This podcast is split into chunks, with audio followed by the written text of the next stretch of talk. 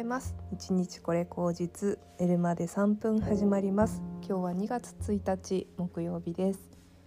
はい2月になりましたねということではい皆さんどんな感じですか？私はなんかもうあっという間に1ヶ月過ぎちゃったなっていうのとまたなんか1月の頭とは違う心境だなっていうのをすごく感じてましてまあ、1月も後半に入るとちょっとなんかこう自分と周りの体感値がずれてきているっていう感じをすごく感じてましてまあ例えばですね会社とかで、まあ、その仕事を辞めますっていう風に言う人が結構なんか何人かいてあの変えるんです仕事をって言ってとか業務委託になりますとかそういう方が増えてましてうん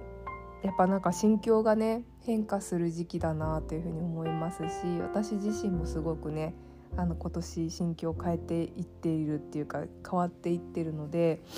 なかなかにねそのなんかいろんな人が変わっていくものにまだまだ慣れていかないというかあの気持ちがこう持っていかれそうになったりアップダウンっていうのはありますよね。あと一番驚いたのがあの漫画家さんがねあのセクシー田中さんっていうのを書かれた芦原さんでしたっけ？が亡くなられたっていうことで私あのあの方の「砂時計」っていう作品を高校生の時にすごく読んでてすごく好きだったんですね。でまあ、本当にショックなニュースだなっていうふうに思ってでその内容がねさらに結構まあ、どこまで真偽なのかっていうのはあの推測の範囲でしかないと思うんですけどやっぱりその自分が作った原作の通りにならないっていうことに対して抗議してでしたらなんかこううまくねコミュニケーションがかみ合わなくってなんだろう SNS の発言とかがちょっとうんなんだろうな炎上じゃないけどなんかこうそれを取りやめたりとか、まあ、なんかいろいろ責任を感じられてたのかなっていうふうに思います。であの作品読んでる方は多分知っていらっしゃると思うんですけども、まあ、本当に心の機微を描くのがすごく上手な方でそれが何て言うのかな一般的なラブストーリーとかじゃなくって、まあ、本当にいろんな友達とか、えーと家族とかお母さんのこととかが入ってきたりとかしていろんな人の関係性の中でこう複雑に揺れる心みたいなのをすごくこう書くのがね上手な方だったんですよ。だからなんかこの人は他の人とちょっと違うなっていう感じがすごくやっぱりあのー、していて、まあ、もうもう一人くらいそういう人私漫画家さんでいて鵜飼茜さんだったかな。なんかそういう方とかと同じようななんか違った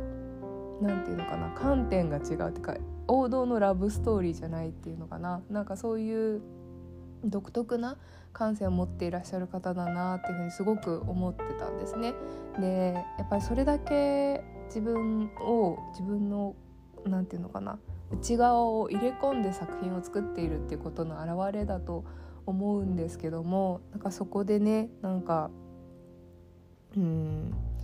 やっぱりこういろんな人の間に揉まれてテレビの枠っていうことになんかこう収める時になんかうまくコミュニケーションがいかなかったのかなというふうに思いますけどもなんかそこでねやっぱうん最後まで自分の主張を通したかったのかなっていうふうに思ったんですね。亡くなったっていう現実は。なんか辛くって亡くなるっていうこともあったと思うけど、まあ、一番はなんかこんな現実に対して、うん、私の作品がなんかメタメタにされていくというか違うものにされちゃって違う風に届けられていくことに耐えられなかったということだと思っていて自分がまあそれってある意味その自分が生んだ、ね、作品をメタメタにされているっていうことと一緒だと思うんですよね。それだけ痛みが強かったんだなっていうのと自分があのなんか自分はそういうことを表現したかったんじゃなかったんだっていう主張をすごく感じるしうん本当になんかよく考えなきゃいけないよなっていうふうに思いますよね。作品って本当に何て言うのかなあの架空のフィクションじゃんって思ったとしてもその人が、まあ、本当に魂込めて作ってるものだからうんて言うんだろうな軽く取り扱っちゃいけないよなっていうふうに私もやっぱりものとかね作る人間としてすごく思うしなんかそういう社会であってほしいなってすごく思いますね。その人が考えていることとか伝えたいことっていうのが曲がって伝わらないようにあのなってほしいなっていうふうに思って結構そういうのもショッキングな事件だなっていうふうに思いました。で星読みの観点からねあの作者さんの星を見るとね水亀座にめっちゃ星が集まっていてあの私も太陽水亀座なんですけどもあの水亀座の方だったんですね。で今冥王星が来ているということでなんか星読み界隈ではなその冥王星水亀座の影響なんじゃないかみたいな話を言われてたりとかするわけなんですけどもうーんまあそういう話もあるかもしれないけどでもやっぱそもそもがうん社会自体がやっぱこうそういうのを受けて変わらなきゃいけないっていう変革の時にあるのかなっていうふうに思いますしまあ本当なんか私の生活レベルでもいろんな人がいろんなことに気づき始めているというか変わろうとし始めているタイミングだなって思うんですよね。冒頭に話したあの会社を辞めてあの自分がやりたいことをやるというふうにあの決める方がすごく増えていてですね、まあ、それがその別の会社に行くってことじゃなくて結構自分で何か、うん、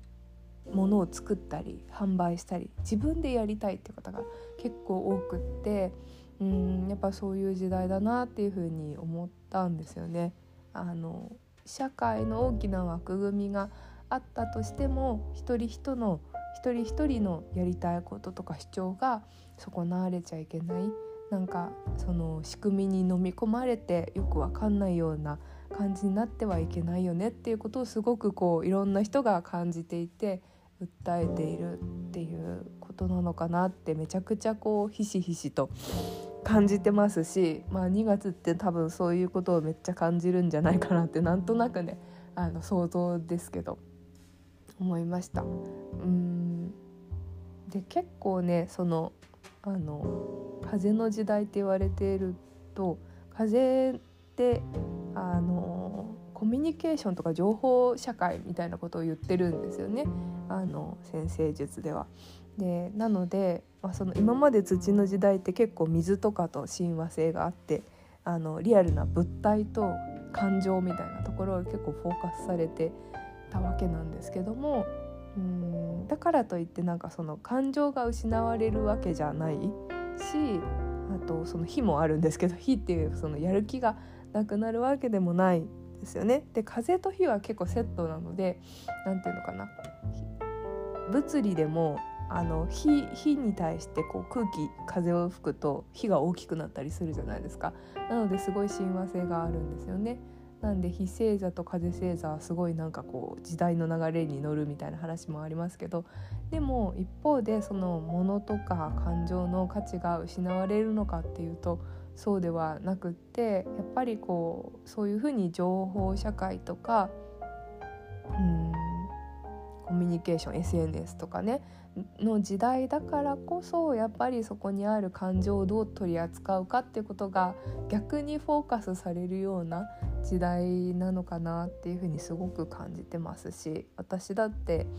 ね、水が目立って論理的で機械ロボットみたいで感情ないんじゃないかっていうのをねあの古典的な先生術で言いますけどそんなことは全くなくて多分このポッドキャストを聞かれてる方はねいろんな感情を持ってる人なんだろうなっていうのをよく理解してると思うんですけども私も本当にこう渦巻く感情の中で、うん、どうしたら伝わるかなとかどうしたらそれを超えられるかなとかそういうことを考えてパッケージングして別の形に変えているっていうことなんだと思うんですよ。だから根底にはやっぱりあの感情とかっていうのを無視してるわけではない、うん、ですよね。で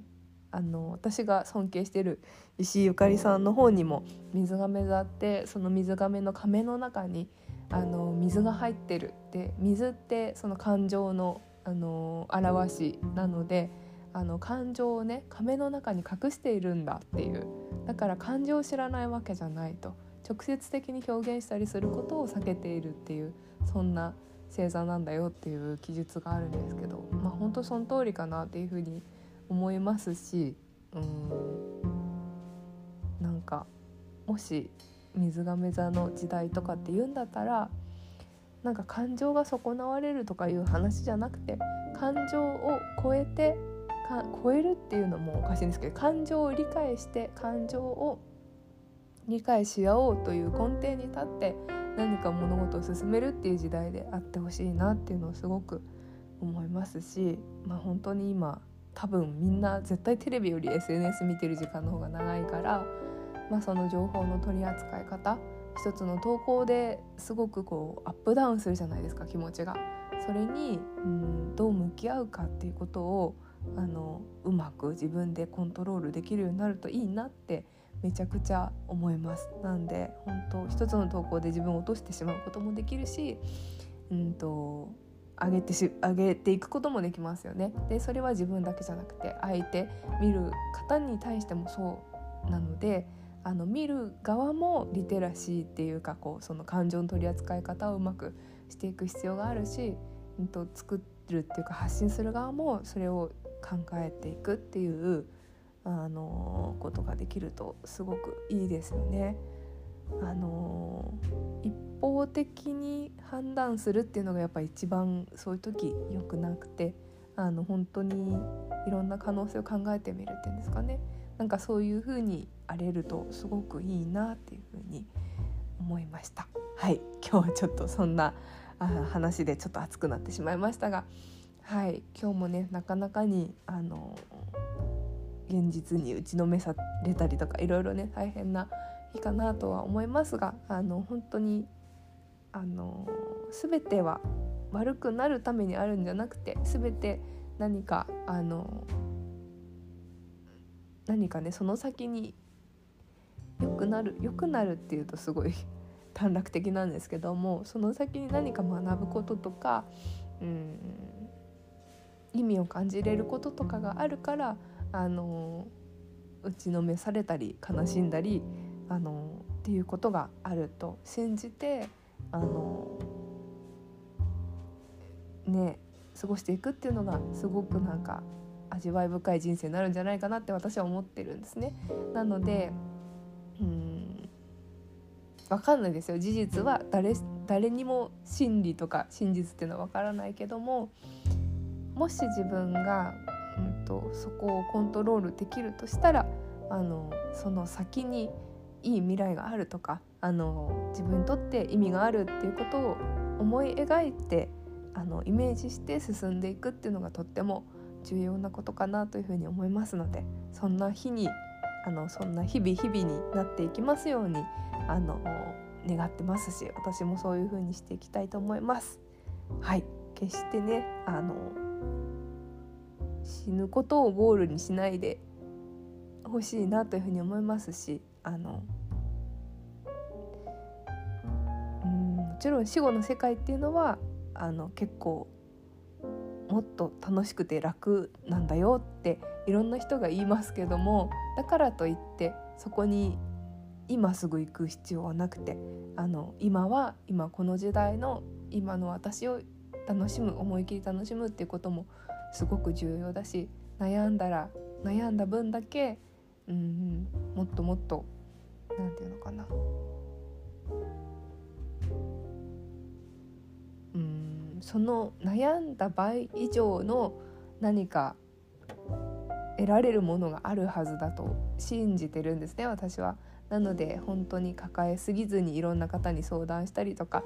うん、頼ったりとかあの楽しんでみたりとか自分を喜ばせてみたりとかもちろん一人を楽しむのも最高だと思いますなんかそういう感じで、うん、やっていけたらいいなというふうに思いますしもし何かこのポッドキャストを聞いて悩んでる方がいたらご連絡くだされば全然お話聞きますしあのいつでもお話できますので気軽に声かけてくださいではでは今日も一日良い日をお過ごしください。